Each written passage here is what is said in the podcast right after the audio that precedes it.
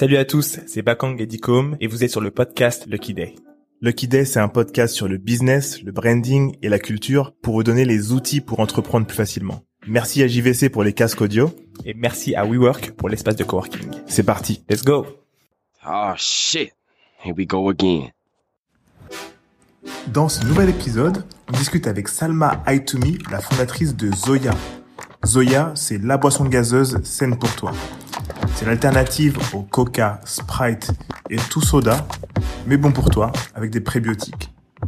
Dans cet épisode, elle nous parle de ses débuts, de tout ce qu'elle traverse en ce moment, de son crowdfunding et de sa roadmap, c'est-à-dire là où elle se voit dans quelques années. C'est hyper intéressant pour nous de prendre un exemple et une invitée qui débute pour vous montrer vraiment le step de 0 à 1. C'est vraiment important que vous puissiez voir comment quelqu'un commence de A à B au lieu de A à Z. Donc euh, prenez un papier et un stylo et c'est parti. Bonjour à tous et bienvenue sur un nouvel épisode de Lucky Day. Je suis avec Dicom. Salut à, tous. Et aujourd'hui, on reçoit Salma Aitoumi. Hello. Comment ça va? Ça va super et toi? Super. Salma, c'est la fondatrice de Zoya. Euh, J'ai envie de dire Zoya Drinks, mais je pense pas, c'est juste Zoya. Zoya tout court, ouais. Ok, donc c'est des boissons qui sont saines. Elle nous a ramené euh, deux canettes aujourd'hui qu'on va pouvoir euh, tester. Euh, Est-ce que tu peux nous en dire plus? On va rentrer directement dedans. Qu'est-ce que c'est Zoya? Yes, bien sûr. Alors Zoya, en fait, c'est les sodas préférés des gens, mais en version saine. Donc moi, je suis partie vraiment avec une idée de rendre un produit existant plus sain. Donc pas de proposer une infusion bergamote gingembre, mais d'aller vraiment sur les sodas que tout le monde boit, Ouais. De cleaner les ingrédients et de rajouter des bienfaits santé à travers les fibres. Donc il y a 80% moins de sucre que les sodas standards. Ouais. Euh, et c'est riche en fibres, donc c'est bon pour la digestion euh, et plein d'autres trucs. Bah là, je vois, ouais, effectivement, donc faible en calories, riche en fibres. Euh, moi, ma première question, c'est comment t'es venue l'idée, tu vois, de, de venir avec, euh, je vois même c'est plant-based, donc c'est vegan. Ouais. Comment t'es venue l'idée de, de créer Zoya? Qu'est-ce qui t'a, qu'est-ce qui t'est arrivé? Euh, alors moi, jusqu'à 17 ans, je buvais à peu près un litre de d'un soda en particulier par jour. Ok. On va pas nommer le soda, mais On va pas le nommer parce que j'ai pas les avocats derrière. et euh, du coup, ouais, c'était très mauvais pour euh, pour ma santé. d'accord. Mais à partir de 17 ans, j'ai eu des problèmes de santé euh, hormonaux. Enfin, ça va pas trop vous parler, mais SOPK, endométriose. Ouais.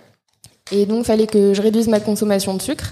Donc, je cherchais une alternative euh, au soda, mais tout ce que je trouvais, c'était euh, des boissons hyper perchées, euh, pas du tout similaires en termes de satisfaction ni de goût. Euh, parce que en fait, on voulait quand même un truc. Je dis on parce qu'il y avait plein de personnes qui étaient comme moi. D'accord. On voulait quand même un truc euh, sucré, Ouais. qui a un goût sucré, mais naturel euh, et sans le sucre. Ouais. Et donc voilà, j'ai toujours eu cette idée en tête.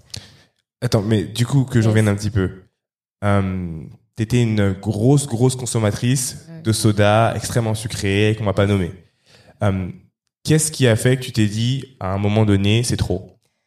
Euh, bah, les problèmes de santé, parce que je pouvais plus. Je, mon corps en fait, il réagissait très mal avec euh, le SOPK et l'endométriose à, à ma consommation de sucre excessive. D'accord. Et donc, euh, c'est mes médecins, ils étaient, ils me disaient, on arrête, on Donc arrête. les le douleurs sucre. pendant les règles, extrêmes. Exact. ouais. Euh, ça fait des, enfin, t'as, t'as des épisodes où t'as l'impression que tu vas tomber dans les pommes. Hmm. Euh, donc c'était plus possible. Et tes Euh, médecins ont réussi à directement lier ça à ta consommation Ouais, de produits. euh, Non, Euh, non, non, c'était pas directement lié. C'était, c'était séparé. C'est pas parce que je consommais des. En vrai, j'en sais rien, mais c'est pas, c'était pas directement lié. C'est juste que j'ai eu ces problèmes de santé là et qu'il a fallu que je revoie mon alimentation directe. D'accord. Je pouvais plus me permettre de, de manger pareil ou de boire aussi sucré qu'avant. D'accord. Donc là, euh, j'essaye de switcher, je trouve rien. Euh, et moi, j'ai toujours été fan euh, de tout ce qui est, du coup, à partir de ce moment-là, tout ce qui est nutrition, alimentation saine. Donc, euh, je regardais beaucoup le marché US, qui est beaucoup plus développé que nous. Ouais. Euh, et ce qui fait que, par exemple, juste avant le Covid, je voulais ouvrir un bar healthy. Donc, moi, j'étais toutes mes années, j'ai, je fais une école de commerce. D'accord. Et pendant toutes mes années d'études, j'étais le genre de meuf qui euh, faisait des cocktails, enfin quand je faisais des soirées chez moi, avec des jus pressés à froid, Ah, je Ok, vois. ok, ouais, ouais. à mettre les snacks healthy à disposition, parce que, enfin moi je voulais pas les trucs, les jus multifruits dégueulasses. Euh, Ouais, je je faisais vois. attention à ma santé toute la journée, c'était pas pour euh, mettre ça dans mon corps euh, le soir. D'accord. Donc je faisais découvrir ça à tous mes potes. Et un peu avant le Covid, moi, j'ai, j'ai, enfin, j'ai bossé dans le conseil. J'ai, j'ai un background assez stratégie finance, donc très très stable, D'accord. Très classique. Euh, et un peu avant le Covid, je me dis que je vais ouvrir un bar healthy parce que sur la food, il y a beaucoup de choses qui se font, Qui se font, ouais. mais sur euh, la boisson, il y avait vraiment pas grand chose. Et on Ah, un bar à jus, tu voulais faire? Non, je voulais faire un bar, littéralement, alcool, faire des cocktails healthy. Ok. Donc, par exemple, remplacer les Ah, un jus- bar, un Ouais, bar à alcool. Un bar à alcool healthy. Hmm. Euh, C'est compatible, ça? Bah ouais. Alcool. Mais t'as- aujourd'hui, tu as des jeans qui sont faits à partir de quinoa. hein. Donc, euh, Ok. je veux dire, il y a tout un monde derrière. Tu utilises des jus qui sont pressés à froid, donc qui gardent les nutriments. Mais ça te rend quand même euh, sous. Ah bah oui, complètement. Mais euh, Donc, donc t'es sous mais- T'es sous mais ça. t'es sous mes seins. Healthy drink. Euh, mais heureusement que j'ai pas fait ça, du coup, parce que Covid, les bars, voilà. Hmm, hmm. Euh, donc bref, les boissons healthy, ça a toujours été dans ma tête. Et euh, pendant le Covid, en gros, je prends un taf et, euh, et j'ai toujours cette idée dans la tête de boissons saines. Je vois que les sodas prébiotiques aux US sont en hyper croissance, ça explose. Mhm. Et je me dis qu'il n'y a jamais eu un produit. Donc ça, c'est ce que c'est comme ça que ça s'appelle. Ça s'appelle un soda prébiotique. Au- ouais, aux US, ils appellent ça, ouais, c'est ça, soda prébiotique. C'est top. Ok. Quelle est la dernière fois où vous avez été sincère dans une conversation avec vos amis, vos collègues ou vos associés? C'est souvent difficile de savoir si l'autre sera réceptif quand on veut exprimer des choses ou qu'on souhaite parler d'un sujet qui nous préoccupe. Avec le jeu de cartes, ça reste entre nous. Créer des moments pour communiquer sur les sujets qui comptent. Quelle est ta plus grande peur et d'où vient-elle? Comment ta conception de l'amour a évolué avec le temps? Qu'aimes-tu le plus dans l'éducation que tu as reçue? On parle pas souvent. pas du tout même. J'allais dire, franchement, je suis contente parce que les questions là, c'est des Ouais. questions qu'on n'a jamais abordées. Très très bonne question et pourtant we go way back. Tu vois. Ouais. Ça reste entre nous. C'est 155 cartes réparties en trois niveaux découverte, connexion et introspection. Le jeu de cartes, ça reste entre nous, vous permettra de briser la glace de façon fun et atteindre un nouveau niveau de connexion et de compréhension de l'autre. Et comme vous faites partie de la communauté Lucky Day, vous bénéficiez de moins 10% sur l'achat de votre jeu avec le code GetLucky10. GetLucky10, c'est G-E-T-L-U-C-K-Y 10. Rendez-vous sur ça reste nous.fr. Ça reste entre nous, le jeu de cartes qui rapproche. Tu considères ça comme un soda fonctionnel Ouais, Parce exactement. que moi, c'est comme ça que je l'appellerais, tu vois. Ah, bah, c'est- en fait, ça, par- ça dépend. Tu, ça dépend à qui tu parles. Fonctionnel, ça parle pas toujours aux gens. Ils disent c'est quoi? Euh, prébiotique, ça parle pas toujours. Du coup, moi, je dis que c'est un soda bon pour la santé. Ça dépend de ta cible. Euh, mais oui, c'est un soda fonctionnel, mais c'est un vrai soda. C'est pas une boisson fonctionnelle euh, Ouais. Ah, c'est top. Et donc, euh, du coup, tu as 27 ans. Yes. Euh, et euh, donc, tu as expliqué un peu les études que tu as faites. Direct, tu décides de prendre un taf et tu es dans un truc très stable.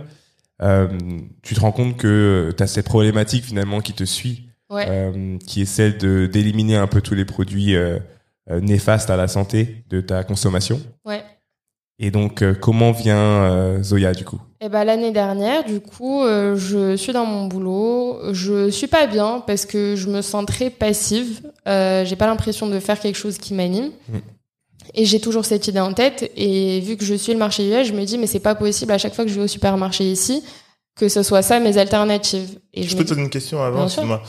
Comment ça fait que tu regardes le marché US Parce que dans notre audience, euh, comme je disais en off, y a beaucoup de gens qui vont pas regarder le marché US, qui vont regarder le marché français et s'inspirer du marché français pour faire quelque chose. Qu'est-ce qui fait que toi, tu regardes le marché US pour t'inspirer? Parce que sur la health food et euh, en fait les Donc, La health food, c'est la nourriture saine. hein, la pour ceux qui- nourriture saine et même le lifestyle sain, toutes les, Mm. enfin, tous les studios de sport un peu sains, euh, tout est inspiré des US. Ça arrive en France euh, sous 2-3 ans, mais tout Sous d'autres noms. Ouais, mais, sous ouais. d'autres noms, mais c'est le concept exact qui arrive en France. Ok, mais pour aller encore plus loin, Ouais.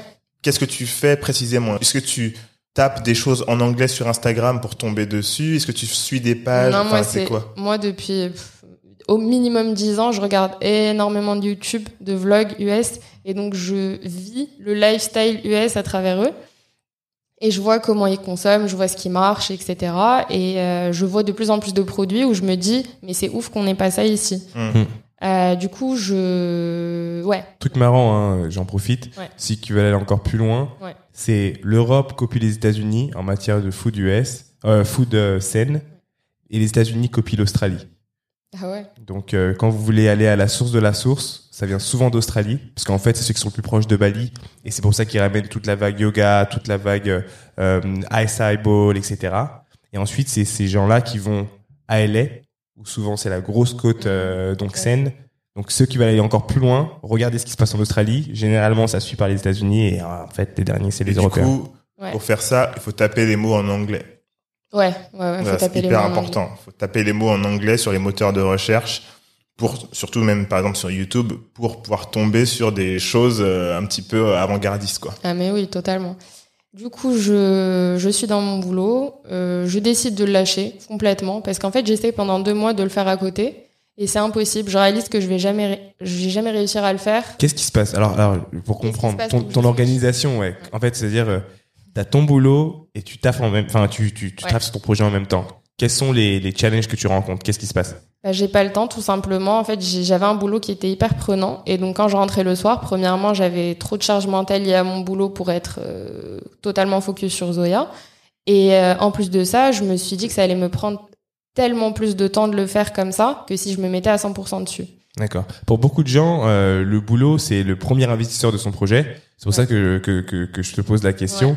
Euh, Il y en a qui n'ont pas forcément le choix et qui sont obligés de, du coup, de bosser euh, à côté. Mais ma deuxième question, c'est, du coup, qu'est-ce que tu as réussi à faire Ouais. en étant, en travaillant? C'est-à-dire, jusqu'à où dû, tu t'as pu t'arrêter? J'ai pu faire beaucoup de, de recherches, enfin de market research, de Ok. recherches sur les marchés US et français. Donc euh, faire un état des lieux un peu de ce qu'il y avait Ok. avant de me parce que je me suis dit peut-être ça existe déjà c'est tellement basique comme idée je veux dire que de vérifier d'abord que ça n'existe pas Mm. de penser au nom euh, de réfléchir un peu à la stratégie de développement avant de la faire Du coup, euh, parler à beaucoup d'entrepreneurs qui sont dans la boisson Ça, c'est important. Ouais. J'allais dire justement qu'est-ce qu'il y avait? Parce que euh, on est un peu dans le monde de la foot. Ouais. Donc euh, aujourd'hui, les, les, les boissons qui, qui fonctionnent bien, j'en vois deux. C'est euh, les boissons avec du CBD Ouais. et c'est les boissons euh, pour euh, pour arrêter d'être bourré, quoi. Tu vois. C'est un peu les deux tendances qu'il y a sur le marché. Est-ce que tu en as vu d'autres? Euh, bah il y a pas mal de boissons fonctionnelles type boissons fermentées Mm. mais c'est Ah, le kombucha? Ouais, kombucha, kéfir. Mais ça, c'est 1% de pénétration de, du marché en France, des foyers français. Et ça reste quand même un marché de niche parce que je sais pas si vous avez déjà goûté ça, mais c'est Ouais. c'est assez clivant. Ouais, c'est- Ouais, moi, j'aime bien. mais c'est vrai que Non, mais moi, j'adore. ouais. Ce qui est cool avec les, les boissons gazeuses, c'est que dans notre culture, on en boit depuis qu'on est petit. En général, en France, euh, les sodas, on en boit. Des fois, c'est euh, quand euh, on a on, on a le droit d'en boire parce que c'est un anniversaire, etc. Mais c'est depuis qu'on est petit, on est invité à des endroits où il y en a. Donc c'est très ancré. Pour moi, le, le challenge, c'est comment faire en sorte que le goût soit bon avec tout ce que tu mets à l'intérieur. Parce qu'en fait, le kombucha, c'est vraiment, ils disent, vas-y, on fait un nouveau truc, tu vois. Est-ce que toi, ta volonté avec Zoya, c'est de faire euh, des boissons qui vont un peu nous rappeler des boissons existantes, mais qui sont euh, meilleures pour la santé? C'est exactement ça. Euh, je pense qu'il y a assez, honnêtement, pour moi, d'alternatives différentes, Mm. on va dire en termes de goût, de termes de proposition de valeur. Et donc, c'était pas du tout ma volonté d'aller créer une nouvelle boisson, des Ouais. nouveaux goûts un peu niches. Un nouveau type de consommation. C'est vraiment rendre les sodas qu'on aime sains. C'est ça que je trouvais que c'était ça qui manquait. Parce que en termes d'alternative à ces sodas qu'on aime, il y avait que la version zéro. Mm. Euh, donc, et la version zéro, il y a des gens qui disent que c'est beaucoup trop chimique euh, et qui veulent une vraie alternative naturelle et saine à ça. Ok. Donc c'est ça ce que j'ai voulu proposer. Donc euh, et je voulais revenir sur ce que tu disais parce que il y a des gens qui doivent quand même bosser à côté et qui peuvent pas se permettre de lâcher leur boulot. Je pouvais pas le faire non plus à l'époque. Ok, Moi, intéressant. j'ai j'ai rien derrière moi. J'ai j'ai pas de parents riches. J'ai pas de. Quand on m'a dit d'aller lever euh, de la love money, euh, Et on a été dans la même situation. Donc, ouais, le, le tour a été vite fait. Ok. Et du coup, comment euh, comment t'as comment t'as fait? Comment, ouais. Bah en fait, j'ai réalisé déjà. Je, je trouve que c'est le la plus grosse chose que j'ai réalisé sur moi à travers cette année. Euh, c'est que j'ai toujours pensé que j'étais quelqu'un de complètement euh, risque averse. Euh, je pensais que je détestais le risque, euh, boulot stable, enfin parcours très très stable.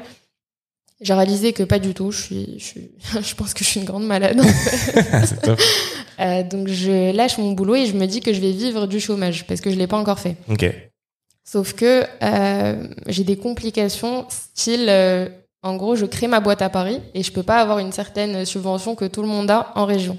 Mm. Ah oui. C'était Et- quoi C'était. euh, Bah, tout le monde a Le la bourse. pays, euh, la boupe, euh, oui, c'est ça. Après, tu, c'est Ouais. vrai que c'est plus difficile, de- c'est plus facile de l'avoir euh, Quand t'es pas à Paris. quand t'es Ouais. en banlieue, ouais. Et du coup, à Paris, t'as le PIA, Et euh, le PIA, tu l'as quand t'es incubé. Euh, et du Ah coup, oui, tu c'est vrai, ça a changé tout as ça. la condition où, en gros, tu dois prendre 10 cas de ta subvention et la mettre dans un incubateur. Moi, ça me, ça me chauffait pas trop. Et mettre Ouais. dans un incubateur. Oui, ça c'est une nouvelle règle en C'est fait. quoi ce truc? Attends, explique-moi parce que je comprends Bah, pas. si tu veux expliquer, Bah, mais En gros, tu as 34 subventions. Déjà, Ouais. tu as 70% au début et, et le reste après. Ça, je le savais pas au début. Mm.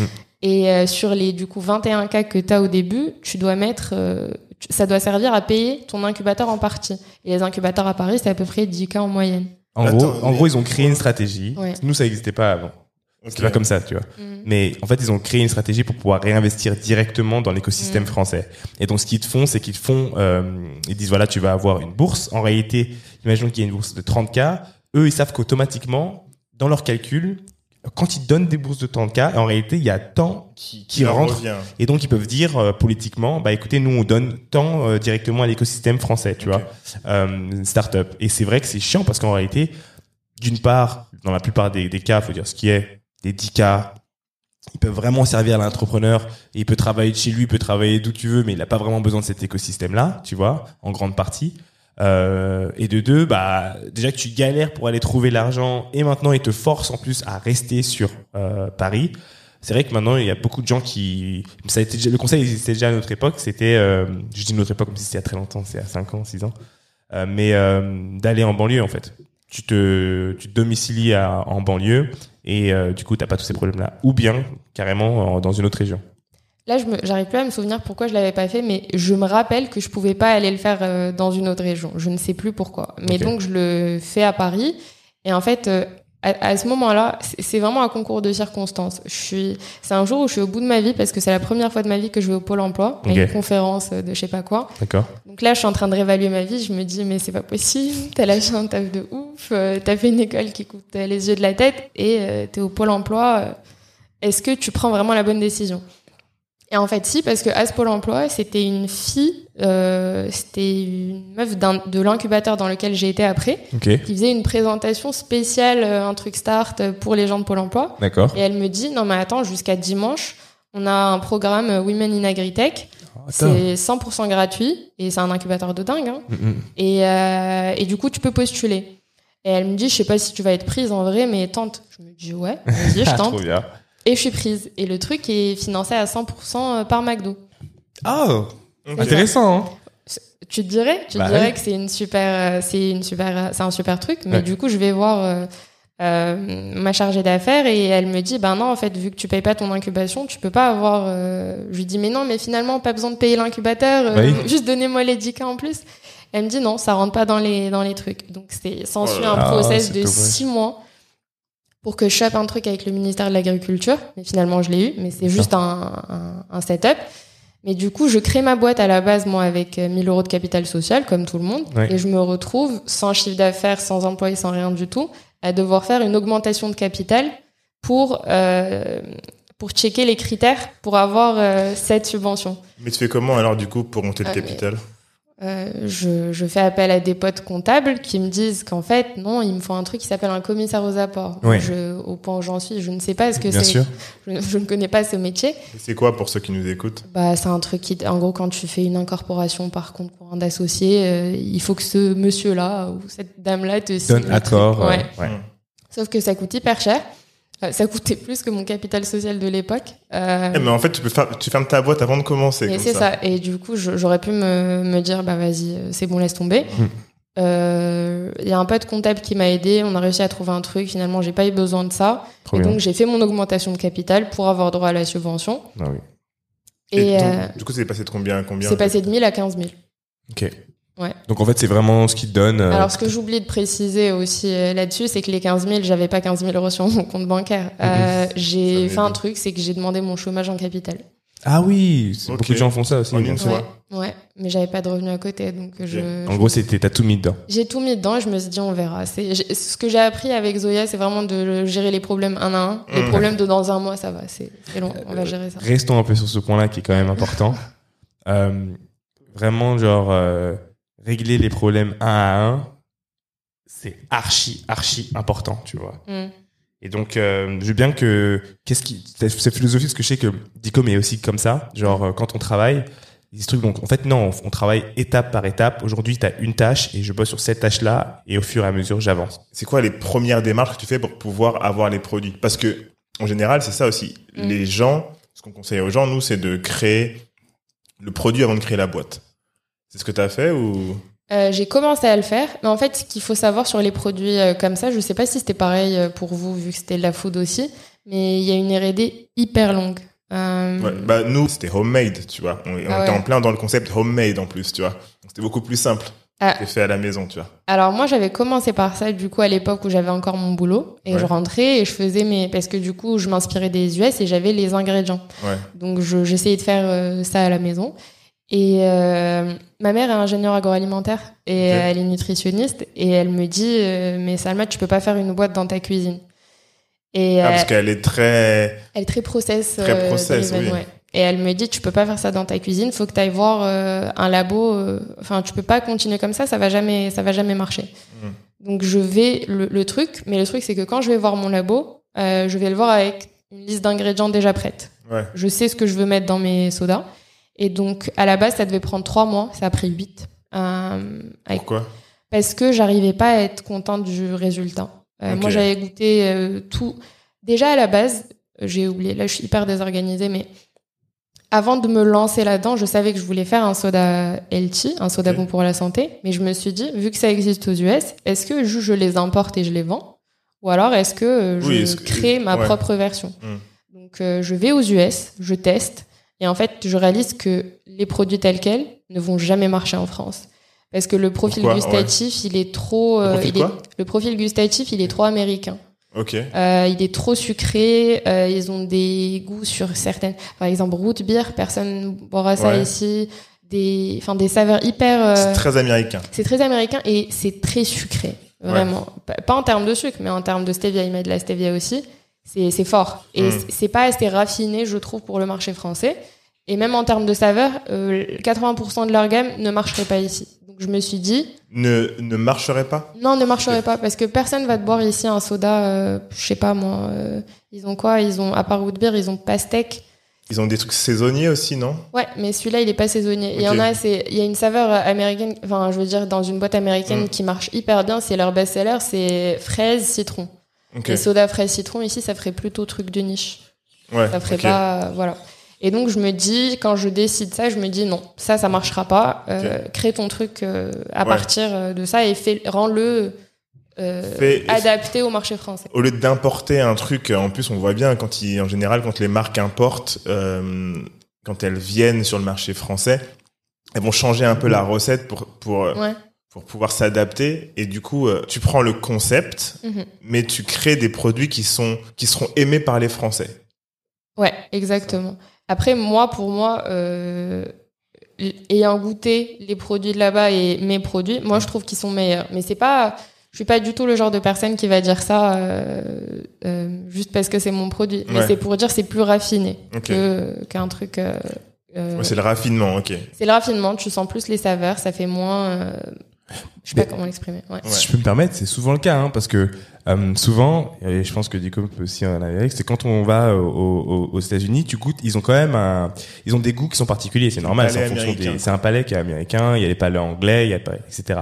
Et euh, et du coup, euh, au niveau des claims et donc de de tout ce qu'ils vont dire pour dire que le produit est bon, sont- Les apports, les apports et tout, ils sont très très forts. Et dès que tu commences à goûter le produit, tu te dis ah, je pense que ça, je peux faire mieux, tu vois. Et, euh, et c'est là où on est très fort, je trouve, au niveau des produits français et que eux vont pas forcément aimer. Hein.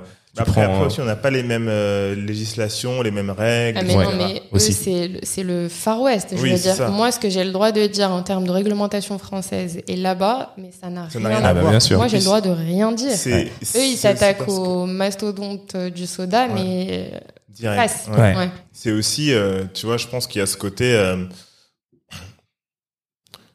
comme ils sont sur un, comme ils créent le marché Mm. en même temps, du coup ils créent euh, par exemple une petite branche. Bah du coup le temps que la législation se mette en, se mette en place autour de ça, un peu comme le CBD là, tu sais quand c'est arrivé, euh, c'était le Far West. Du coup ils ont eu tout un boulevard pour monter en puissance. Alors que nous ici, quand le CBD est arrivé, c'est déjà on dit non Mm. pour empêcher et après on voit tu vois alors que là-bas dès qu'ils ont commencé à dire un petit peu oui mais c'était, euh, c'était. Ouais, mais tu vois ici, par exemple, ce qui fait, et même là-bas, ce qui fait que ça marche, ce genre de produit, c'est le marketing. Eux, Ouais. là-bas, ils ont une facilité à avoir des fonds qui est beaucoup plus euh, bah, présente qu'ici, Ouais. euh, surtout sur de la food. Ici, on, c'est, c'est- enfin, je trouve que c'est plus facile pour de la tech euh, de lever. Euh, moi, pour de la food, au début, c'était no way. Vraiment, Mm. c'était impossible. Ok. Alors que T'es là-bas, allé voir des gens un peu? bah, je suis allée euh, voir des. j'ai- vu des potes euh, qui ont créé des boîtes, mais majorité tech, et eux ils m'ont dit mais oui, mais facile, un million tu vas lever. euh, Oui, mais eux, ils sont dans la tech, c'est pas du tout la même chose. C'est ce que j'ai dit. J'ai dit non, non. Mais pour les vraies personnes, euh, du coup, hors euh, bulle, euh, on, on fait Mm. comment Euh, Moi, j'avais des questions très pratiques et eux, ils me parlaient vraiment d'un level qui était euh, beaucoup plus euh, inatteignable à cette époque. Euh, donc voilà, il y a déjà le et le marketing sur ces euh, sur ces euh, produits-là, il joue énormément. Même Ouais. le CBD ici, alors, la marque qui marche le plus en CBD, c'est un marketing hyper réussi. Ça fait très euh, épuré. euh, Enfin, t'as envie d'avoir la canette dans ta Ouais, main. c'est lifestyle, il y a le style, il y a un côté un peu pop, il y a un côté euh, très un peu pop culture, mais en même temps un petit peu bien-être, sans trop l'être, tu vois. Il y a y a toutes en fait euh, moi je vois les marques de de CBD, il y en a beaucoup qui se créent, tu vois.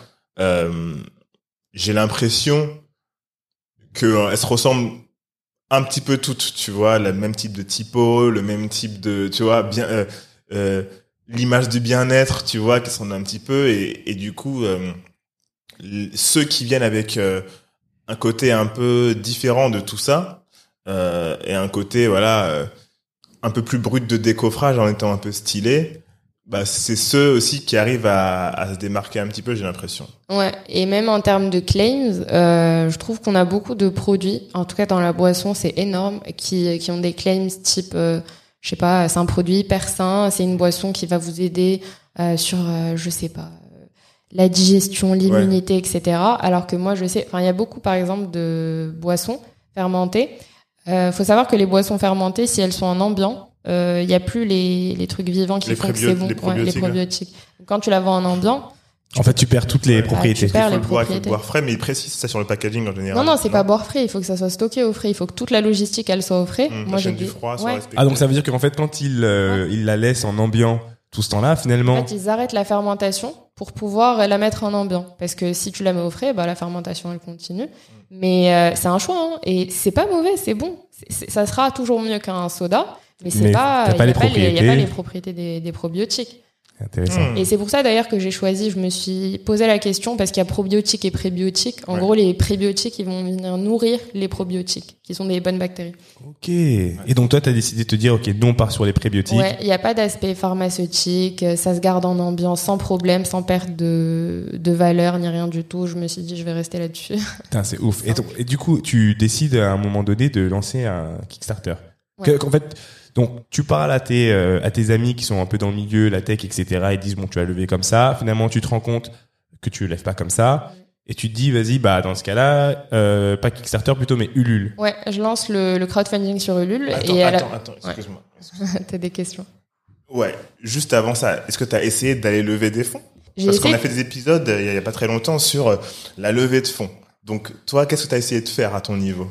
Moi, je, je suis allée voir un, je vais pas le nommer, mais je suis allée voir un fonds euh, qui du coup euh, disait qu'ils investissaient à partir du seed, ce que je n'étais pas, j'étais pré-seed, euh, Dans mais la food ou dans très euh, général. Ok. Euh, et euh, mais qui était vraiment focus sur boîtes hyper innovantes, un peu les outsiders, etc. Mmh. Moi, je me dis ça va être super. Et ils me disent euh, directement ça va pas être possible.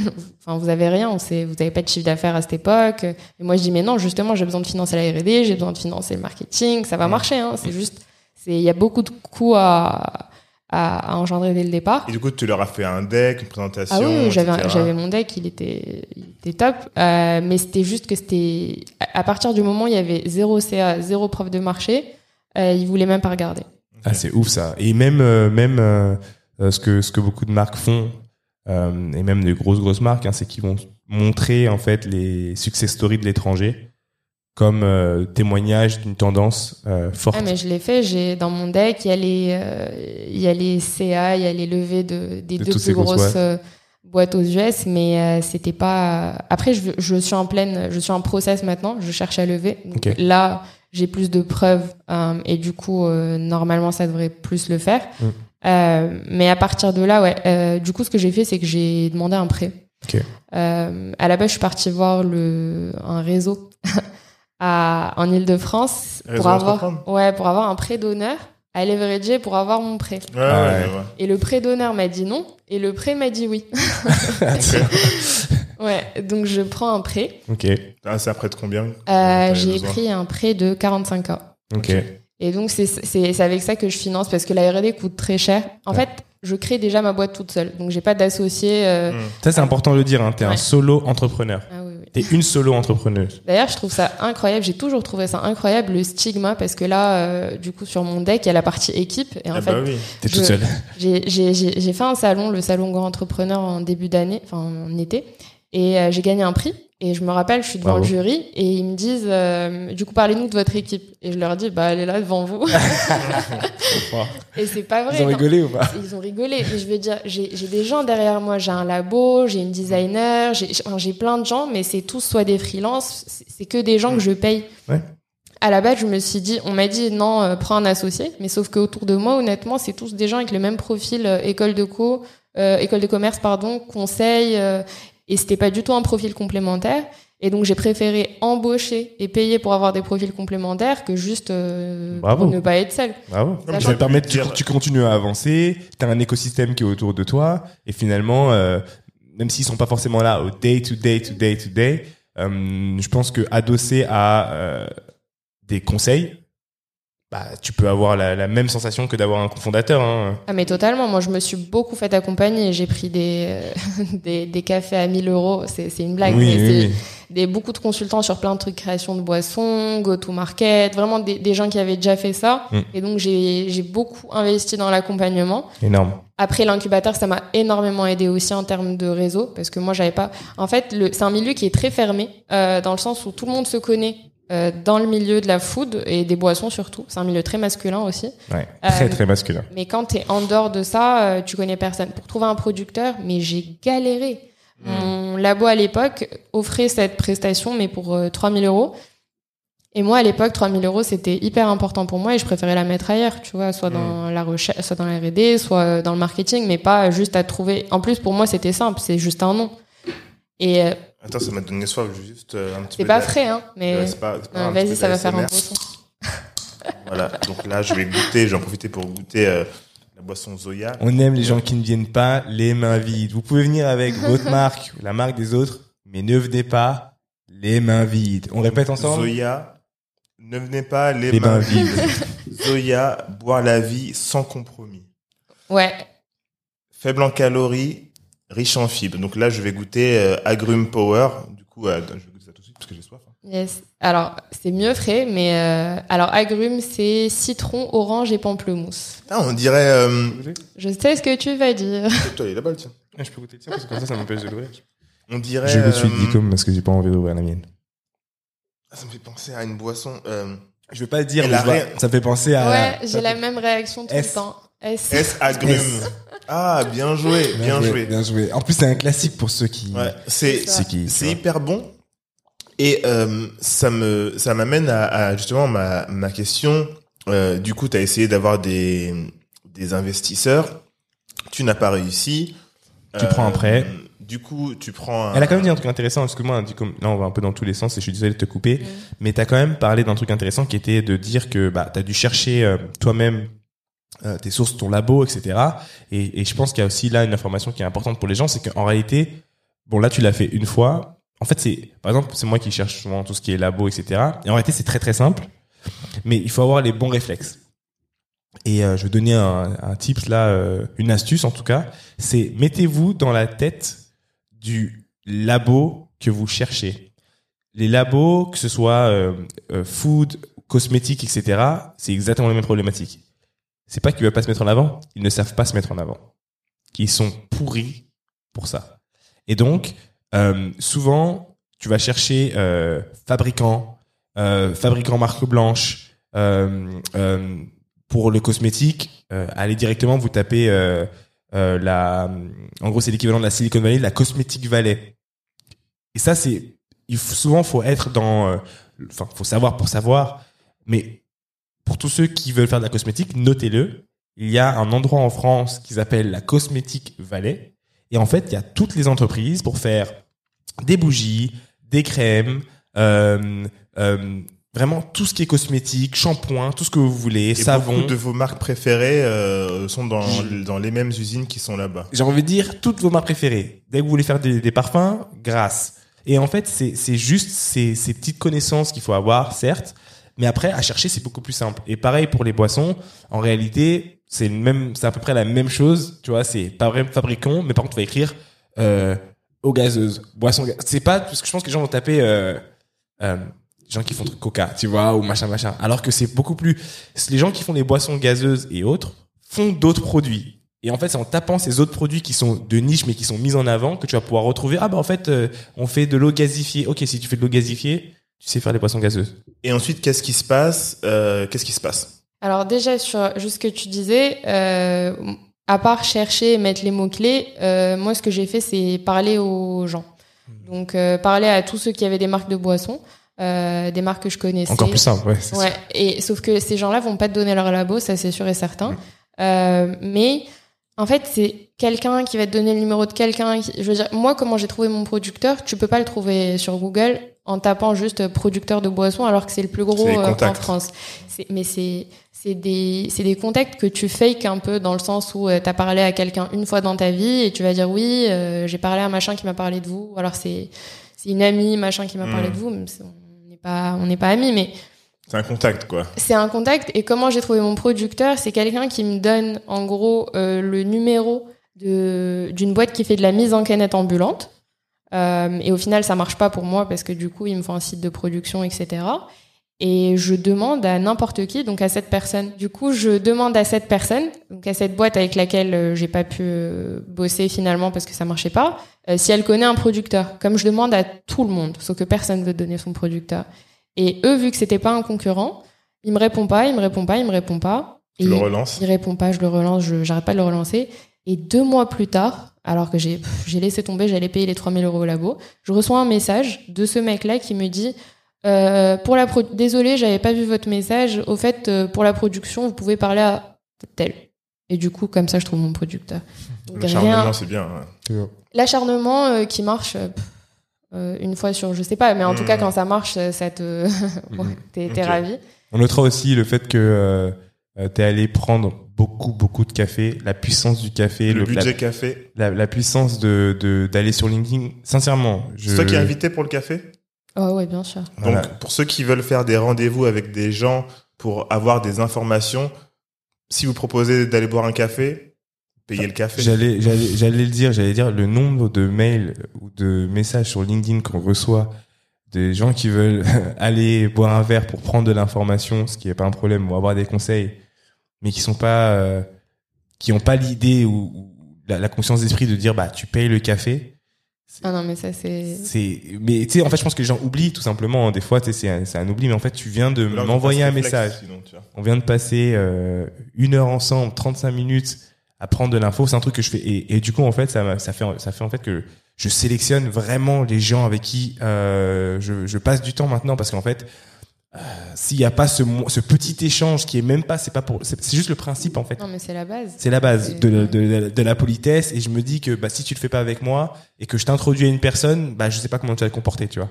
Donc, euh, donc ouais, c'est très important. Un budget café, n'hésitez pas à rentrer dans, dans les DM euh, sur Du LinkedIn, etc. vraiment du Puis, harcèlement en masse. euh, obligé, hein. Au pire, enfin, les gens ils regardent pas vos mails, ils vous répondent pas, mais voilà.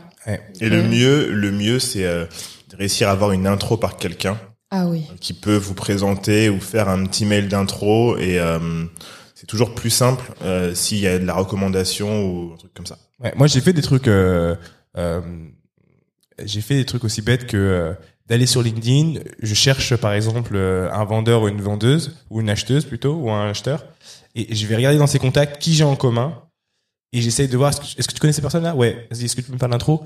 Et des fois, la, la personne, je la connais pas très très bien. Hein. Je la connais vite fait même, mais euh, je tente tout. Enfin, tu Ouais, n'arrives pas à rentrer par la porte, tu passes par la fenêtre, quoi. Ouais, il faut essayer de, de, de pouvoir vraiment avoir une intro, se faire euh, présenter par quelqu'un que la personne connaît, c'est vraiment un gros avantage. Et pareil pour euh, les levées de fonds, etc. euh, Enfin, moi, je sais que je présente des, des gens à d'autres personnes. Quand ça vient de moi, euh, je présente la bonne personne. Il y a toujours ce côté ah si ça vient de Dicom, c'est que c'est cool. Donc je vais prendre le rendez-vous, je vais prendre l'appel ou je vais répondre au mail, tu vois. Donc ça c'est hyper cool. Donc du coup, tu, tu, tu pars sur euh, crowdfunding. Ouais, je pars sur crowdfunding. Je d'abord je prends le prêt euh, et du coup on va dire là on a subvention, chômage plus prêt. Ça, ça finance euh, la R&D. Euh, ça finance une première production qui Ok. foire. Euh, Qui Alors, foire Alors, Ouais. raconte. Euh, beaucoup, beaucoup, beaucoup de canettes perdues. Euh, en gros, ce qui s'est passé, c'est que on en parlait, les minimums de prod sur les canettes, c'est assez élevé par rapport à la bouteille. C'est pour ça que les gens ils te disent euh, non, fais de la bouteille. Mais moi, j'avais vraiment choisi la canette parce que j'avais fait des recherches derrière et c'est un choix vraiment plus éco-responsable que la bouteille. D'accord. Euh, et donc je pars sur ça. On a finalisé la R&D au bout de huit mois. Euh, donc j'ai dû en plus financer ça parce que c'était censé durer trois mois. Euh, je commande mes ingrédients, j'ai tout sur place. Et là, en gros, j'ai sur les deux saveurs, sur une des saveurs, le producteur en question se gourre sur une virgule et ne fait pas la bonne recette. Et sur l'autre saveur, euh, il y a un truc qui s'appelle le transfert industriel que je ne savais pas. C'est que ce qui marche à échelle d'échantillon, oui, petite quantité, ne marche pas à grande Ouais, quantité. très très important. Ça, on a appris ça Ouais, aussi, nous ouais. ouais. Ouais, j'ai appris ça. Et donc du coup, tu t'es retrouvé avec euh, des canettes qui n'avaient pas du tout le goût? Je me suis retrouvée avec 10 000 canettes. Euh, donc, euh, c'est violent, 10 000 Il y a eu un canettes. remboursement, il y a eu un truc? il y a eu, euh, il y a eu sur euh, l'histoire de la virgule. Euh, du coup, une, mon producteur est top, donc il a, il a assumé sur cette partie-là. Mais l'autre partie, du coup, c'était pour ma pomme. Euh, donc en fait j'ai jeté tous mes ingrédients parce que dans le doute euh, je me suis dit peut-être en fait quand, quand ça ça se passe quand ta production elle foire euh, le producteur je me suis rendu compte aussi des failles de mon contrôle qualité et tout au long du process euh, tu sais pas si ça vient de tes ingrédients si c'est justement le transfert industriel et donc tout est bon mais ça marche pas à échelle euh, de Mhm. prod Euh, si c'est une erreur humaine euh, c'est des trucs euh, enfin vraiment tu explores toutes les hypothèses donc là je décide de jeter mes ingrédients et de jeter mes canettes. Mais Et- les 10 000 Non, les 5000 de, de la boîte, de, du, du goût qui avait pas marché. Parce qu'en fait, l'autre, c'était, ça changeait un tout petit peu le profil de la boisson. Mais Et il y a des gens, je- en fait, je l'ai tellement fait tester euh, sur celle de la virgule euh, que on me disait non mais coup de cœur, euh, j'adore euh, machin. Donc je me suis dit ça vaut pas la peine de l'acheter. C'est Mais juste c'était que ça- vraiment différent au niveau du goût. Il y a vraiment une grosse différence. Euh, pour moi oui, tellement j'en ai bu, mais pour les gens sur l'histoire de la virgule, euh, donc euh, Apparemment, avait- ça, ça allait. Ça allait. ça ça allait complètement. Il y a même des gens qui préféraient euh, cette version. L'autre pour moi c'était imbuvable. Et j'exagère peut-être, mais il était hors de question que je sorte ça comme produit. Et donc, juste la résultante que je comprenne bien, Ouais. c'est que euh, il y avait, il y a un problème à un moment donné qui fait que ça a complètement euh, détruit la recette. Qu'est-ce qui En fait, tu as tes ingrédients que, avec lesquels, euh, avec le labo, on a fait, je sais pas, peut-être euh, 10 litres euh, au total. Et sur 10 litres, ça marche très bien. Le goût, il est top. Et donc, toi, tu t'attends à, sur une production de 5000 canettes, d'avoir le même goût. Mm. Sauf qu'en utilisant exactement les mêmes ingrédients, ça n'a pas marché. D'accord. Et c'est un truc qui est très commun. euh, Ouais, parce que quand tu fais le transfert industriel, tu apprends un peu sur le tas. Il faut, il faut, il faut Et tu reparamètres. Ouais. Il y a ça. la masse, il y a plein de choses qui jouent. ouais. C'est ça. Donc euh, moi quand je découvre ça, ben il est un peu trop tard parce que mes canettes elles sont déjà euh, prêtes. Euh, et là tu as un choix à faire. Est-ce que je colmate un peu et je les vends quand même, ou alors est-ce que j'accepte la perte, euh, c'est ok, surtout quand t'as pas vraiment beaucoup de fonds, Euh, et je bah, je réinvestis. Euh, Donc c'est le choix que j'ai fait. J'ai repris un labo, un autre qui était spécialisé en transfert industriel. Et euh, on a bossé, mais moi quand je dis que je sous-traite, c'est c'est pas vrai à 100%. J'ai les mains dans le cambouis, dans tout, dans la R&D, dans la prod. Donc euh, j'ai j'ai les mains dans les bidons euh, Ah ouais? chez mon producteur. Ok. Ouais. Bravo.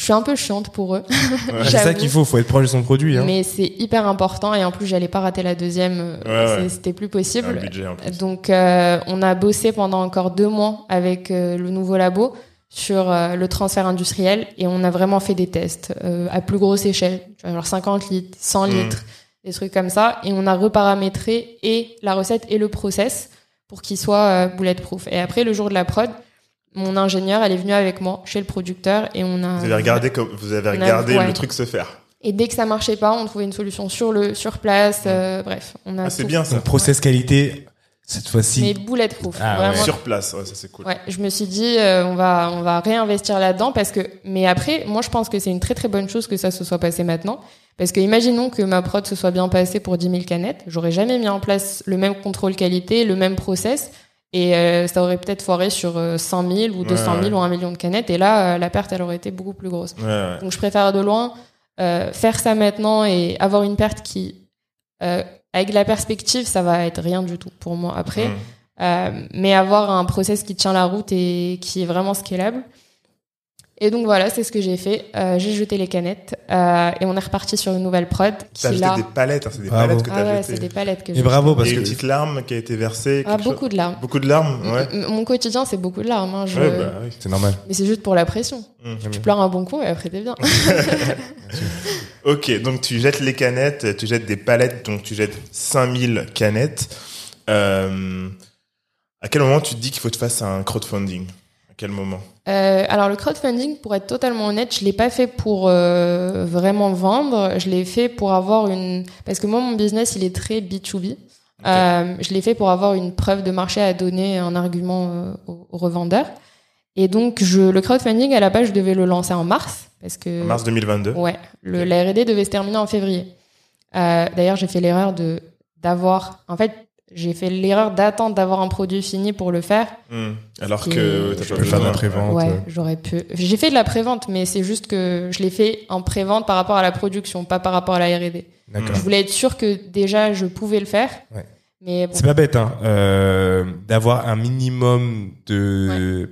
C'est pas bête parce que tu peux te retrouver. et Il y a beaucoup de gens qui ont fait des crowdfunding où justement ils ont promis un truc qu'ils savaient pas faire et finalement t'avais des. En fait, ils ont tué leur communauté dans le sens où euh, dans l'œuf parce qu'ils étaient pas capables de, de fournir le produit.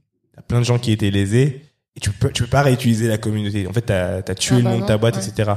Donc, je pense qu'il faut trouver le bon timing. Ça peut ne pas attendre mille ans non plus, mais juste être sûr d'avoir au moins euh, pas très loin du produit, quoi. Ouais, c'est ça. Et euh, donc je fais le crowdfunding, je lance en euh, juin, ouais, fin juin euh, 2022, alors qu'il était censé être lancé en mars. Et je le lance en juin pas parce que je suis prête, mais parce que à partir de fin juin, début juillet, tu peux plus lancer de campagne de crowdfunding, ça ça marche plus. Ouais. Et donc je le lance avec euh, pas de pas de base de données, enfin pas d'email, pas de j'ai pas de communauté. J'ai j'ai demandé en fait si tu avais une stratégie euh, Non, autour non, du. je, je suis une, je, je suis pourrie. J'ai, j'ai fait, je crois, peut-être, euh, allez, fait 300 euros de Facebook Ads.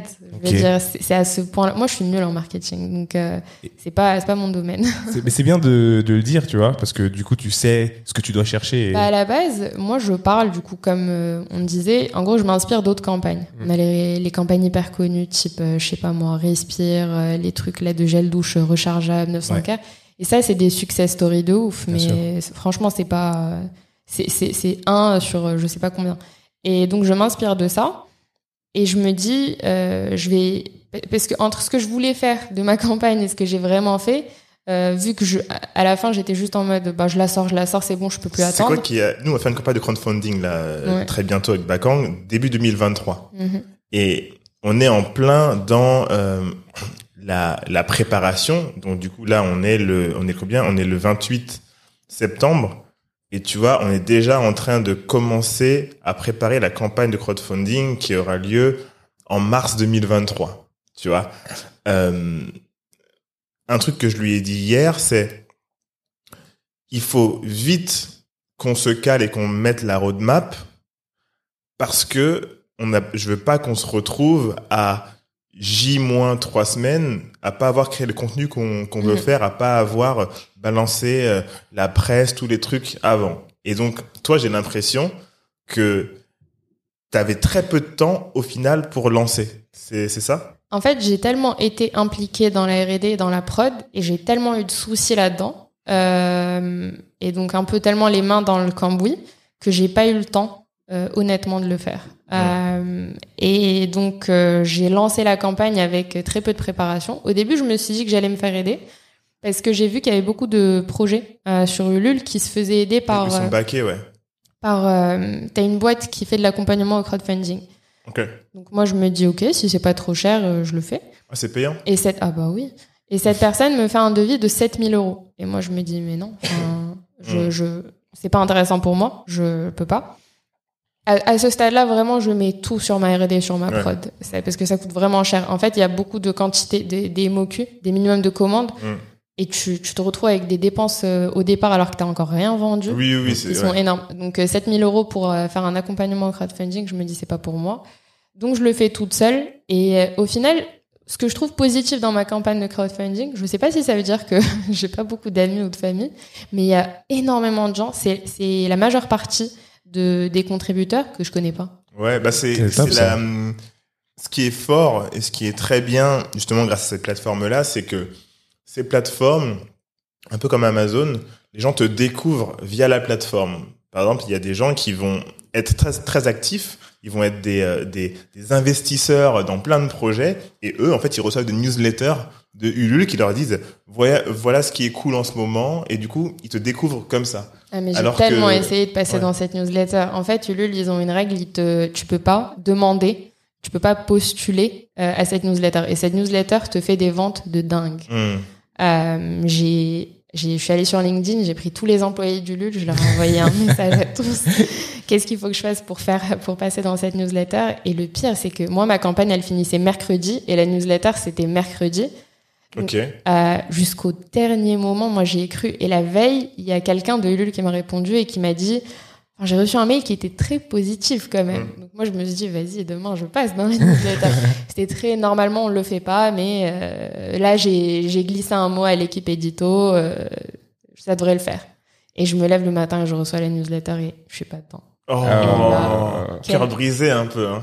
Journée pourrie. Mm. Parce qu'en fait, pendant 30 jours de crowdfunding, tu, tu te lèves le matin et tu regardes juste qui t'a acheté. Mm. Tu Ouais. stockes les gens. Moi, les gens, ils m'achètent, je vais, je vais, je vais mettre leur nom. Je vais, qui, qui es-tu? Qui Bien es-tu, sûr, nouvel acheteur? Et donc, toute ta vie, tous tes 30 jours, c'est que ça ta vie. Tu dors, t'es comme ça, Mm. tu te réveilles, t'es comme ça. C'est, c'est hyper prenant. C'est, tu sors des Mentalement, 30 ouais. jours épuisé et Et- tu sais pas pourquoi. T'avais mis ta barre à combien? J'avais mis. oh, En gros, Ulule, ils te disent, mais là, le plus bas possible. Et je me rappelle, moi, je l'ai vu que c'est un business de volume. J'avais quand même pour idée de, de mettre. euh, je sais plus combien je voulais mettre, mais elle me dit non, mets le plus bas possible. Donc je mets euh, ce que toutes les marques de boissons font. Est-ce que je mets. euh, 100 Je crois que je mets 300 ou 500, je sais Ok. plus. Et on finit à 600%. Hum. Euh, mais quand je mets 300 ou 500, je sais plus. Euh, la meuf du Lul me dit non, mais c'est trop élevé. Franchement, baisse. Mm. Si je suis pas capable de ramener 300 canettes, j'arrête le business. c'est c'est pas possible. Ouais. Et, Et- ok. ouais. Très bien. J'ai j'ai une question sur ce que tu as fait euh, au préalable. Tu l'as lancé. Tu as eu combien de temps de préparation? Tu t'es donné combien de temps? Parce que tu as fait une vidéo. Ouais, j'ai euh, la vidéo, c'est du vraiment c'est du scrap. Enfin, je veux dire, c'est c'est moi, ma cousine qui m'aide. Mm. euh, fait avec les moyens du bord. avec les moyens du bord. Mais j'avais, moi, quand tu parles de roadmap, j'avais une roadmap faite, euh, je pense, depuis que je réfléchissais à lancer la boîte. Mm. Et donc, tous les trucs à faire, ils étaient notés. J'ai juste Mm. pas eu le temps de les faire. Mm. Et euh, C'est ça qu'il faut trouver un moment pour les faire. c'est ça. Enfin, j'aurais eu le temps si j'avais repoussé la campagne et je trouvais que je repoussais trop. Créer mes réseaux sociaux, je l'ai fait six mois après le début de la R&D. Enfin, je, je repoussais trop et à un moment, je me suis dit, tu sais quoi, vas-y, lance. Mhm. Euh, juste lâche. Euh, et donc, euh, j'avais préparé quoi Pas d'email. Il n'y a pas eu d'emailing? pas eu d'emailing, j'ai eu une newsletter, mais en fait j'avais une base d'email, mais que je l'ai pas eu de manière très intelligente. C'était des leads absolument pas qualifiés. C'était pas Ok. le truc classique de shop, questionnaire des gens. J'ai, comme j'ai pas eu le temps, j'ai juste pris des emails comme ça et j'ai envoyé. à scraper. Et c'est c'est c'est- c'est nul. Hein. Ouais, c'est- ça ça marche absolument pas. T'as des taux d'ouverture euh, catastrophiques. Mm. Tu vois genre trois personnes ont ouvert mon mail. Ouais, ouais. sur quoi? Sur euh, a- avec euh, Mailchimp? Mailchimp, Ouais. ouais. Euh, donc c'était pourri. Mais au moins, donc, du coup, avec, euh, avec le LUL, tu te rends compte qu'il y a une population qui, qui veut le produit. Ah oui, en tout cas, qui cherche un produit comme le tien. je me rends compte que vu que c'est la majorité euh, des gens qui ont commandé mes, mes sodas, euh, et je reçois beaucoup de ah mais c'est dingue, euh, soit j'attends ça depuis tellement longtemps, ou alors euh, mais c'est ouf que ça n'existe pas, hâte de goûter, hâte de recevoir les produits, et je me dis mais ça confirme encore plus. Après parce que j'avais fait tester avant et j'avais fait beaucoup de questionnaires etc, donc je savais qu'il y avait une demande, mais de voir que il y a des gens de partout en France qui commandaient et qui montraient leur engouement pour euh, pour le produit, ça m'a encore plus conforté dans dans mon truc. Ok, donc au moins, c'est-à-dire que tu avais cette, validé, cette validation qui était importante, c'est que tu Yes. cherchais de base. Exact. Euh, Dedo, est-ce que tu as pu euh, en profiter pour créer une communauté? Ouais. Est-ce que tu les as redirigés ailleurs? Qu'est-ce que Bah là du coup euh, c'est sur mon site. En gros je là j'ai pas encore fait honnêtement, mais euh, c'est ma base euh, d'email de newsletter. Et c'est des gens qui sont hyper impliqués. Par exemple là j'ai fait un pop-up au BHV euh, cette semaine et la semaine dernière. Ah, Bravo. Et euh, et t'as des gens qui sont passés et qui me suivaient pendant la campagne et qui Trop là bien. je voulais juste euh, je voulais juste passer te voir. euh. Trop bien. Ouais donc euh, c'était top. Ok, cool. Et est-ce que le fait de te mettre en avant sur ta campagne, Mm. ça t'a permis, tu penses, de vendre? Parce que sur Ulule, tu vois, il y a très peu de marques. Par exemple, quand tu regardes 900 Care, Ouais. On voit pas les fondateurs sur, Bah si on les voit beaucoup. sur la vidéo, Ah mais si. Ah non sur leur vidéo. sur leur vidéo C'est sur présentation. leur pub après que Ouais. tu les vois. Ouais. Sur la vidéo de présentation, c'est une pub en fait le truc, tu vois. Et on les voit pas, et pourtant ça a cartonné. Il y a Mais énormément de choses qui ont eux, été. ils avaient levé avant. Ouais, ils font Donc- tout ça. hein. Ils- Oui, Ouais, ils ouais, ont ouais. levé avant. Ils Ils, ont avaient, investi, ouais, ils ont ils investi ont dans le investi. truc, ouais. Donc ils avaient déjà. euh, Enfin, honnêtement, ils avaient déjà une base de données. C'était plus un coup de pub que. Ouais, c'est ça. Ils l'ont vraiment. Ouais. Ils sont, sont- enfin, Et ils ont- je pense dans la ont- plupart des temps, faut, faut peut-être le rappeler aux gens, c'est quand vous voyez des campagnes euh, euh, qui font euh, euh, 300 000, 400 000 euros, c'est des campagnes qui sont extrêmement préparées et souvent en fait les boîtes ont déjà de l'argent. Euh, vous ne vous comparez pas à l'incomparable. Ça veut pas dire qu'il n'y a pas des, des, des réflexes à prendre. Hein. Euh, par exemple, commencer sa campagne euh, six mois avant. Il y a un truc que beaucoup de gens euh, font toujours d'ailleurs, c'est qu'ils vont chercher des institutionnels comme euh, La Poste et autres euh, qui vont venir au lieu d'investir dans la boîte, ils vont investir dans le Ulule. Mhm. Donc aller chercher ce genre de partenaire, en fait, de gros partenaires pour venir investir dans le Ulule ou autre sur la plateforme très tôt, ça permet en fait d'avoir cet engouement. C'est pour ça que des fois vous voyez des campagnes où euh, euh, day 2, euh, il y a déjà, euh, je sais pas moi, 15 000 euros de demi quoi. Et donc en fait ça, ça crée comme ça un appel d'air. Ouais, c'est déjà Donc- 300% dès le premier jour. C'est ça. Et en général, c'est parce que, euh, en général, je vais pas exagérer, mais quand ta campagne est bien préparée, quand c'est bien préparé, euh, c'est un conseil en tout cas que que nous on donne, hein, et parce qu'on l'a vu dans beaucoup de dans beaucoup de cas, c'est le fait de, comme Bakan dit, de s'approcher d'entreprises et de leur vendre en fait euh, un bundle. Par exemple, toi, tu as euh, tes canettes sont vendues par combien? Par 8, par exemple, imaginons? Sur mon site par 12. par 12, Ouais. Et ben tu vas voir les boîtes et tu leur dis bah voilà pour tous vos employés euh, chez Orange, euh, je vous vends euh, euh, euh, 300 canettes machin et vous pouvez les acheter juste là. Mais achetez-les le premier jour. Ouais. Comme ça le premier jour ils passent leur commande. Toi t'es es sûr que euh, tu peux Ouais. avoir ça et et, euh, et, et c'est ce qui fait que des fois tu remplis directement la jauge et après tous les autres qui voient que tu as rempli se disent ah trop bien tu vois Ça, c'est une, ça, c'est une, c'est une très bonne idée. Et pour les, et pour les gens qui n'ont pas forcément un produit à vendre tout de suite comme ça, euh, tu peux quand même faire appel à ces institutions qui vont euh, tout simplement, ils ont souvent des, des fonds d'aide, euh, tu vois, aux entrepreneurs, aux cer- cer- certaines initiatives. Et là, par exemple, c'est pour la santé. Alors, ils, peuvent penser à la santé future de leurs employés, mais aussi juste à la santé en général. Et qui peut se dire, bah écoute, nous, on a des fonds à débloquer euh, dans le courant de l'année. Et il se trouve qu'on attend, on va mettre tant. tu vois. Mhm. Totalement. C'est vraiment s'appuyer sur tous ces, ces mécanismes. En fait, il faut s'en inspirer. Il faut s'inspirer des, des campagnes qui ont réussi, etc. Prendre les bonnes pratiques, mais il faut pas se comparer. Moi, j'avais fait cette erreur au début parce que tu as beaucoup de gens et, et j'aurais fait pareil si j'avais eu la possibilité. Moi, je je critique pas le fait Ah non, que je veux dire par exemple, tu as des gens qui ont réussi parce que le premier jour de la campagne, il est un peu en pri- la campagne elle est en privé et c'est que euh, les amis et la famille. Ah, je savais pas. Euh, globalement, on te dit ça sur Ulule, ne lance pas, enfin, ne communique pas sur ta campagne tant qu'elle n'est pas à minimum 100%. Et donc, le premier jour ou les deux premiers jours, t'es à fond sur euh, tes amis et ta famille. Euh, aidez-moi à, à mettre 100% ou 200%. Enfin, aidez-moi à maxer le truc avant. Parce que du coup, tu communiques et t'es là, on est déjà à 300%. Ah oui, oui, c'est ça. ouais. etc. Ouais. Et donc, tu as beaucoup de gens, soit qui ont les moyens, et qui ont des, par exemple, des amis ou des familles qui ont les moyens, et tu vois des euh, package à 1000 euros ou euh, Mmh. Ouais, t'as le même nom de famille qui commente. Et si c'était mon cas, mais je, je l'aurais fait sans même hésiter une seule seconde. Bien sûr. Où t'as, euh, par exemple, des, euh, des histoires du type, euh, je sais pas moi, bref, on parlait de levée de fonds avant et donc t'as les moyens. Mais bref, t'as des amis aussi de la famille. T'as des, Ah oui.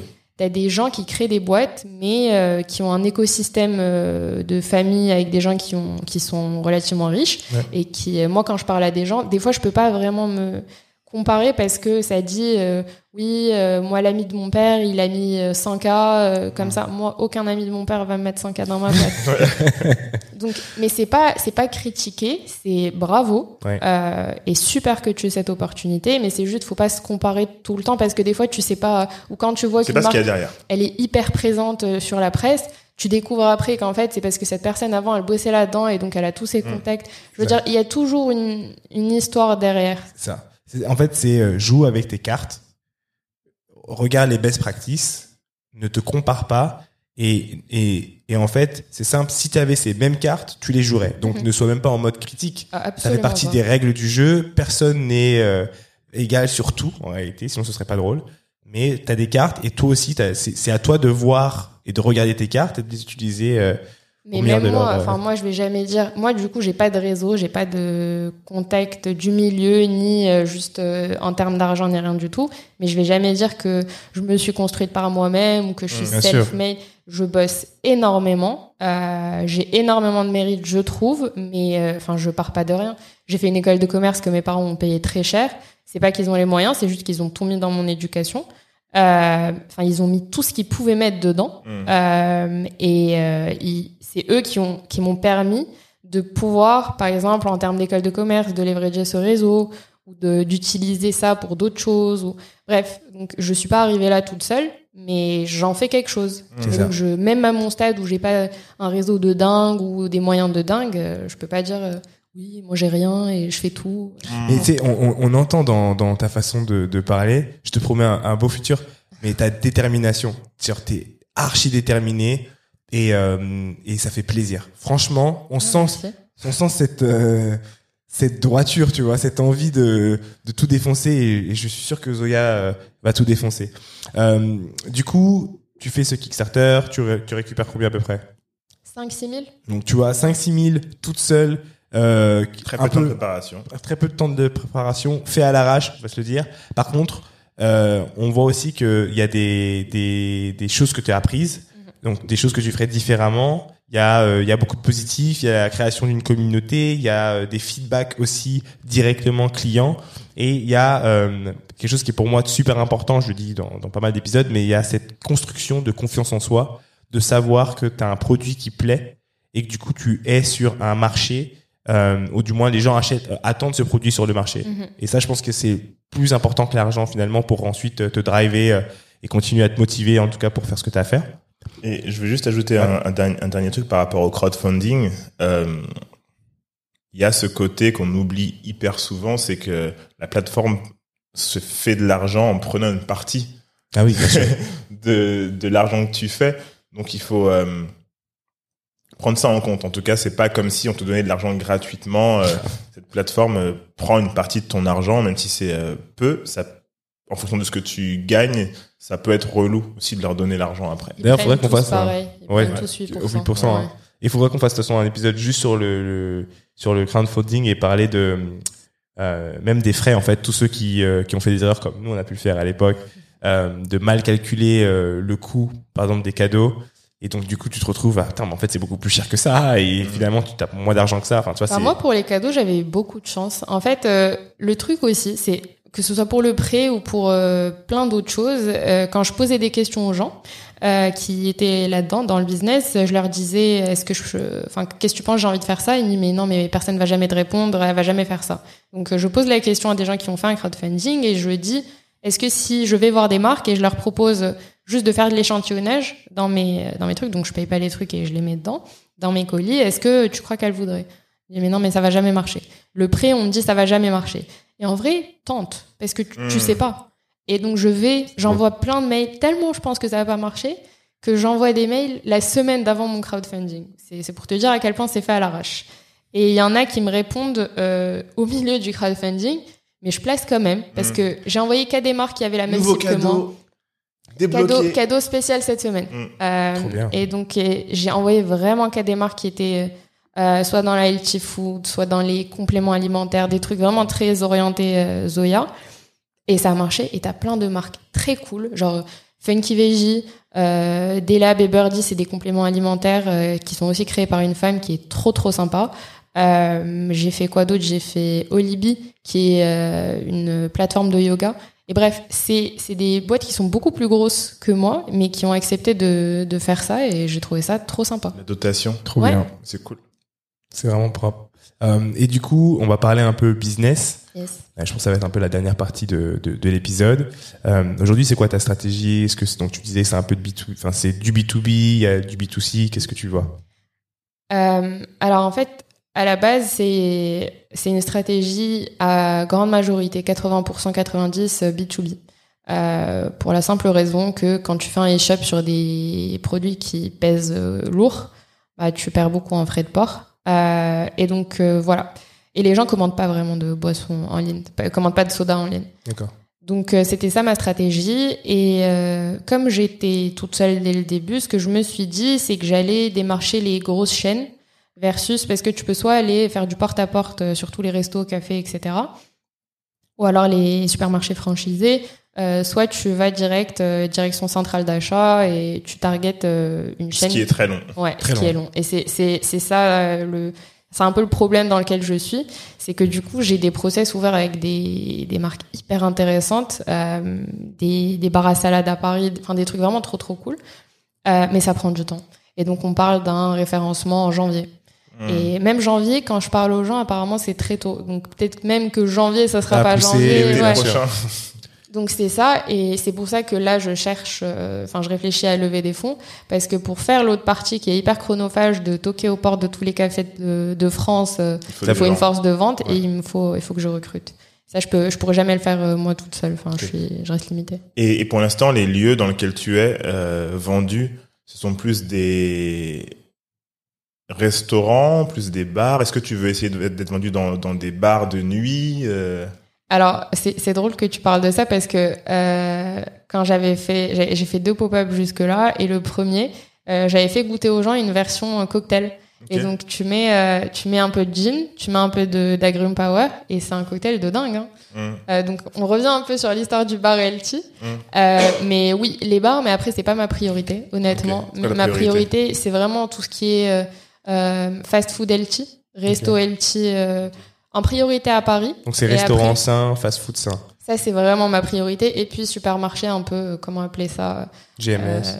Ouais. non, un petit Euh, peu ah les euh, proxy. Euh, non, les, les grands supermarchés, mais avec un positionnement un peu plus euh, premium. Enfin, pour Ouais, pas dire genre, euh, ouais. Monoprix. Bon, non, bon marché, je pense. euh, épicerie, ép- la grande épicerie. Je Genre. vais pas dire de nom, mais ce, Ce genre de- ce genre de- genre, on va dire. Et, euh, et donc après, euh, développer le reste. Parce que c'est une boisson qui est vraiment destinée au, au grand public. C'est pas, c'est pas destiné Ouais. à, à un marché de niche. Ouais. Euh, donc voilà. Mais Là, ouais, tu c'est veux ça. essayer de lever des fonds pour, pour ça, justement. Pour, pour le développement. recruter, pour développer, ouais, pour pas Ok. rester sur un truc, euh, tu vois, artisanal qui va être présent dans 20 Ouais, bien sûr. Clair. Bien sûr. Parce que là, j'ai le e-shop et je fais des pop-up de temps en temps dans des, euh, du coup, euh, avec mon ancien incubateur, avec le BHV. Mais euh, c'est pas, c'est pas ce que je veux faire. En tout cas, c'est clair que c'est intéressant. On, on est dans le même, euh, dans, dans, dans, le même, contexte nous euh, pour le lancement de, de notre marque. Et effectivement, euh, euh, on parle avec tous les, gros acteurs de la GMS que tu connais. Mais à côté de ça, le day to day, c'est vrai que c'est la vente en fait, et donc épicerie fine, proxy. En fait, juste en fait, je c'est ma partie donc j'essaye de choper un magasin par jour, quoi qu'il arrive. En fait, c'est c'est chronophage, hein, chronophage, chiant, etc. Mais c'est vrai que euh, dans euh, dans notre vision euh, des choses, c'est aussi à chaque magasin, salle de yoga ou autre signé, c'est un chiffre de plus que je peux rajouter sur le deck, c'est une preuve de plus que je peux ajouter sur le sur le deck. Euh, Ah mais totalement, t'as totalement raison. Et je- en fait, je l'ai, je l'avais pas fait jusque là parce que avec les soucis de prod dont Bien je sûr. vous ai parlé, je voulais pas aller voir les restos et dire c'est ça euh, telle saveur. Je voulais, euh, je me suis dit j'ai une chance. Enfin c'est pas vrai, mais t'as pas beaucoup de chance surtout. euh, Enfin faut que la personne elle aime quand elle goûte. Ouais. Et j'ai attendu, j'ai attendu, j'ai attendu. Mais je pense que maintenant, honnêtement, là par exemple, mes premiers démarchages porte à porte c'est prévu pour la semaine prochaine. ok, top. Donc euh, une fois que ma prod maintenant c'est bon, c'est réglé, ma R&D c'est fini, enfin là je peux me mettre dessus et euh, les process que j'ai avec les chaînes ça va, c'est en cours Ok. Euh, et donc j'ai plus euh, autant besoin de les démarcher et donc là je peux enfin me, me focus là-dessus. D'accord. Dernière chose avant de, de, de finir. Euh, tout à l'heure, tu as parlé de, de pression mentale. Euh, et de cette idée de relâcher et pleurer pour relâcher. On relâche tous de différentes façons. Euh, mais moi, je voulais juste que euh, tu nous donnes un peu des astuces parce que je pense qu'on on- clairement passe tous par là, tous les jours de la semaine. Quelles sont toi tes astuces du coup pour relâcher la pression ou qu'est-ce que tu comment tu te comment tu te gères tout simplement? Comment je me gère? Moi je vais pas donner des conseils sur euh, comment équilibrer sa vie pro perso parce que je suis très mauvaise à ça. Euh, mais un truc qui est central pour moi et je peux pas vivre sans, c'est que tout ce qu'il y a dans mon cerveau, j'ai besoin de le mettre sur papier et dans mon agenda. Mais les trucs les plus bêtes, hein, dans mon, en fait, je peux pas m'endormir si je dois garder, si je dois avoir en tête, ah, faut pas que j'oublie de dire ça. Ouais, t'arrives pas à dormir sinon. Je peux pas, ça va me. Euh, et donc je couche tout soit sur papier, enfin j'ai un agenda papier, un agenda en ligne, et je mets mais les détails. Comme ça, j'ai, je peux dormir tranquille en Ouais. mode j'ai pas besoin de me rappeler de quoi que ce soit. Je dis, important ça. il faut que tu dises ça et ça à telle personne et ça à telle personne. Il faut que tu fasses ça. Vraiment, tout est écrit en détail. Euh, et euh, pff, comment unplug Franchement, je sais pas. Je- je- moi, je fais beaucoup d'insomnie, donc euh, je suis coupable de bosser à 4 heures du mat en attendant de dormir. Mm. Je- Non, mais c'est intéressant. C'est ce que je parle souvent de ça à, à Bakang. Euh, noter. Ouais. En fait, les idées qu'on va avoir à- avant de se coucher, c'est jamais bon de s'endormir avec parce que soit on les oublie le lendemain matin alors qu'on y a pensé dans, alors qu'on n'arrivait pas à dormir à cause de ça. Le lendemain matin, t'as tout oublié, tu fais ta journée alors que t'as, tu vois, il vaut mieux écrire, coucher sur papier, prendre le temps de les écrire pour dormir un peu sur ses deux oreilles, tu vois. Et puis en plus, noter, c'est la mémoire. Hein. euh, Ouais. Tu, tu, tu, tu te rappelles mieux. Et marcher, je fais des marches. Euh, il m'arrive des trucs vraiment où je pense que je suis tellement dans le truc que je réfléchis pas de manière efficace. Et il suffit que je sorte, je respire de l'air frais, que je marche et j'ai. C'est hyper drôle, j'ai des solutions qui arrivent euh, tout de suite. Ça, c'est fort. Ça me fait la quand même on chose. reste, euh, quand, excuse-moi, quand Ouais, on reste devant un écran et qu'on et qu'on se casse la tête sur quelque chose, en fait, aller prendre l'air, faire un tour, euh, marcher, croiser le regard d'autres personnes, euh, et puis aussi sans distraction. Tu vois, sans forcément le téléphone, parce que en gros, tu prends ton téléphone avec toi dehors, ça revient au même, tu vois. Ouais. Euh, mais marcher un petit peu, 5, 10, 15, 20 minutes, voire plus, et revenir, ça, tout, le ciel est tout de suite plus dégagé. Ah mais tellement. Ah oui, il y a un truc aussi dont j'ai pas parlé, mais c'est hyper important. Moi, je fais de la thérapie euh, quatre fois par non pas quatre fois par semaine, quatre fois par mois, donc une fois par semaine. Et c'est hyper important. Je- J'ai trouvé un plan trop bien, pas cher. Je paye 100 balles par mois et je parle un Better. euh, Better Help, ouais. Mais Eh. C'est la vie. Moi je, moi, je fais ma thérapie en anglais. Là, C'est je quoi, pense que je pense que là, c'est un signe. Ouais. Euh, trois jours d'affilée On t'a parlé de ça qu'on parle de ça. Donc avant-hier, j'explique un peu l'autre histoire. Je- J'écoute un podcast que j'adore, dont j'ai oublié le nom, et euh, ça parle de euh, de tout ce qui est trauma, etc. Vraiment top. Euh, et à un moment, il y a une pub, et la pub c'est Better Life, donc Help. Better Help, ouais. Better Help. ouais. Et du coup, c'est euh, c'est euh, psy en ligne, etc. Hier, je rentre, ma copine me dit, écoute, je viens de je viens de, de, de faire une séance de malade sur Better Help. Ouais. Et là, tu m'en parles. Et en fait, ça fait un moment que je me dis que je veux parler à quelqu'un, je veux prendre le temps de discuter, etc. Et euh, et c'est top. Ok. Ah, moi, je te le conseille. c'est- un pilier. Ça fait des mois. Euh, et en gros, ils te font des, des trucs d'aide quand, euh, enfin, financial aid. Ils sont géniaux, les Américains. Et, euh, non, mais c'est Ils vrai. sont ils géniaux, sont les ouf. Américains, ouais. Tu, tu mets ni preuve ni rien du tout et on te donne une aide financière. Enfin, un psy. Avant, je voyais un psy à 90 euros la séance. Mm. Là, c'est 100 balles le mois. Ouais. C'est Ouais, dingue. Elle utilise ça aussi. Elle, elle a fait la même. Ouais. Et du coup, enfin, une fois C'est par un peu semaine. l'âge d'or des psys en ce moment. hein. Ouais, tu sors tout. Mais les psys, c'est la vie. Non, mais c'est c'est archi important. De toute façon, c'est un coach de vie et moi, je pense que tout le monde devrait avoir un coach de vie. Hein. Ah, mais bien De toute façon, tu vois. euh, et dernière chose, vraiment dernière chose, euh, une question qui arrive souvent et je vois des jeunes entrepreneurs, euh, quel que soit leur âge, hein, mais c'est juste euh, qui commencent. Il y a cette question de gérer son temps. Et en fait, qu'est-ce que tu fais ou comment, comment tu as eu le déclic pour passer de j'ai ce projet-là et en fait je le fais de temps en temps. Des fois je travaille, des fois je travaille pas, des fois je décide de me lever, des fois je me lève pas. Ah, en fait, c'est mon business. En fait, il faut que je m'organise et en fait tous les jours il faut que je taffe. Qu'est-ce qui a fait le déclic et qu'est-ce que tu fais pour dire en fait bah non euh, j'y vais, je suis drivé, j'y vais? Euh, alors déjà, du coup, quand j'ai essayé de faire ça en même temps que mon boulot et que j'y arrivais pas, moi, je suis très euh, 0 ou 100. Euh, donc, euh, et je suis aussi très impatiente. Et des fois, c'est c'est un- une bonne chose et des fois, c'est une chose horrible. Mais du coup, mon impatience a fait, je peux pas continuer à faire ça en part-time et mettre deux ans ou trois ans à lancer mon truc. J'ai pas la patience pour. Et en plus de ça, pour moi, c'est un produit qui devait être lancé en 2022-2023 max. Le time to market. Exactement. Donc je me suis dit, j'ai pas le temps de faire ça. Et, euh, et pourquoi je vais faire ça? Je, je vais dire, je crois en mon produit, je vais tout mettre dedans. Et il n'y a pas de raison pour que ça marche pas. Et ouais. Et pour le- la gestion du temps, au début, en fait, je faisais vraiment des journées qui commençaient. Enfin, je je me réveillais. je- je- une semaine pouvait passer sans que je sorte de chez moi ou des trucs comme ça. Et tu te rends compte que t'es absolument pas productif quand tu fais ça.